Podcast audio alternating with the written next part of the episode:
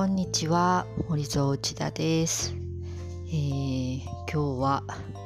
さっきちょっと話しかけていた、えー、本業の建築デザインを欧州で、えー、やっていくことができないかどうかできるかどうかを、え真剣に考え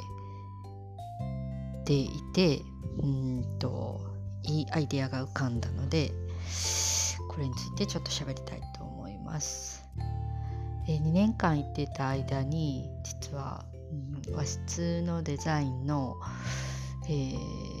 問い合わせが34件4件ぐらいあったかな。えー、まあなんですかね直接連絡があった人もちょっとあったんですがホームページ外国語化してる部分があるので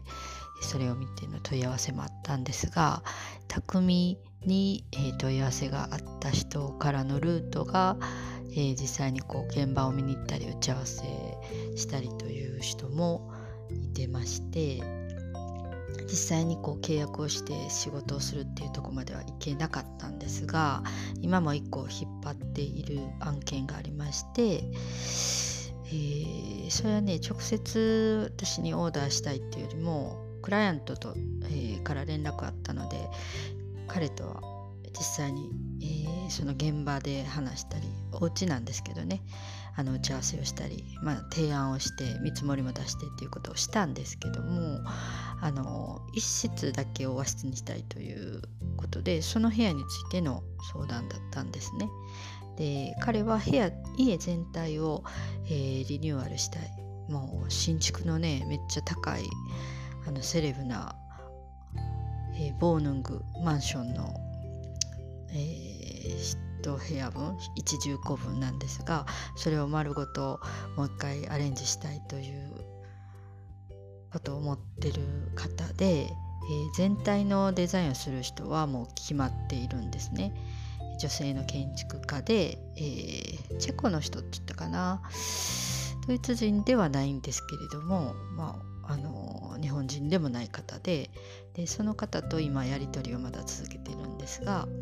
やっぱりその和室の情報なり材料のことなり、まあ、どうやって入手するのかみたいなことがやっぱり自分たちだけではわからないので聞きたいみたいなそれに費用がどれぐらいかかるのか教えてくださいみたいなメールがさっきまた届いてましたね。えー、こういうことをやるにも私の言語の能力がちょっと足らないのと向こうでの仕事のスキルがまだないので進め方それから契約の仕方なんかもまだちょっとうん不安というか一人ではちょっとまだ難しいかなっていうことがあるんですけど実際にこの和室であったり日本人ということが和室の情報があるそれから、えー、日本と直接つなぐルートを持っているそれから私が日本人である設計士ということがあの売りに実際にはなり得るということを感じてきました。でもあのー、ちょっとやっぱりね腰が引けるというか、まあ、言語の問題それから契約とかそういう法律の問題がまあねイベントをやるのとはちょっと違ってハードルが高いんですけどやっぱりね実際に自分がデザインに関わり、えー、和室を家に取り込むことができる人が一人でも増えるっていうことが、えー、日本の和室文化継承にもつながると思うし、えー、日本の手仕事をする人の励みにもなったりとかそれこそ数は少なくても、えー、日本の素材から産地ものづくりしてる人の、えー、作ったものが少しでも世の中に出ていくっていうことにつながる可能性もあのちょっとは増えますんでねこれが仕事として、えー、成り立てばめっちゃいいなと思ってます。でそんな中で、えー、私が今とりあえずできることを思いついたのは、えー、和室講座を、え、する中で実際にその参加された方は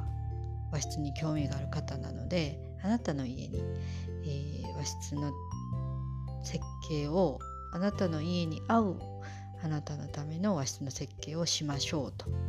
で実際にその部屋を作るには何百万もしくは何千万かかる可能性がありますがまずは模型でまあまあリアルなものを、えー、形、まあ、立体化するそれを納品するそこまでをですね商品として、えー、開発するっていうのがどうかなと思ってます。まずそれには私にこうもっと模型のスキルがいりますね。えー、それを身につけるために、えー、ちょっと今どこでそれを学べばいいのかを探していますそしてちょっとまあこれを神沢さん石川工業のノコギリ作ってる神沢さんはですね海外に向けて、えー、模型マニアの人が本気で模型を作る時のめっちゃ細かい刃のついたちっちゃいミニノコギリを開発して、えー、輸出していらっしゃるんですがこういうものも実際にこうコラボレーションできたり、えー、まあ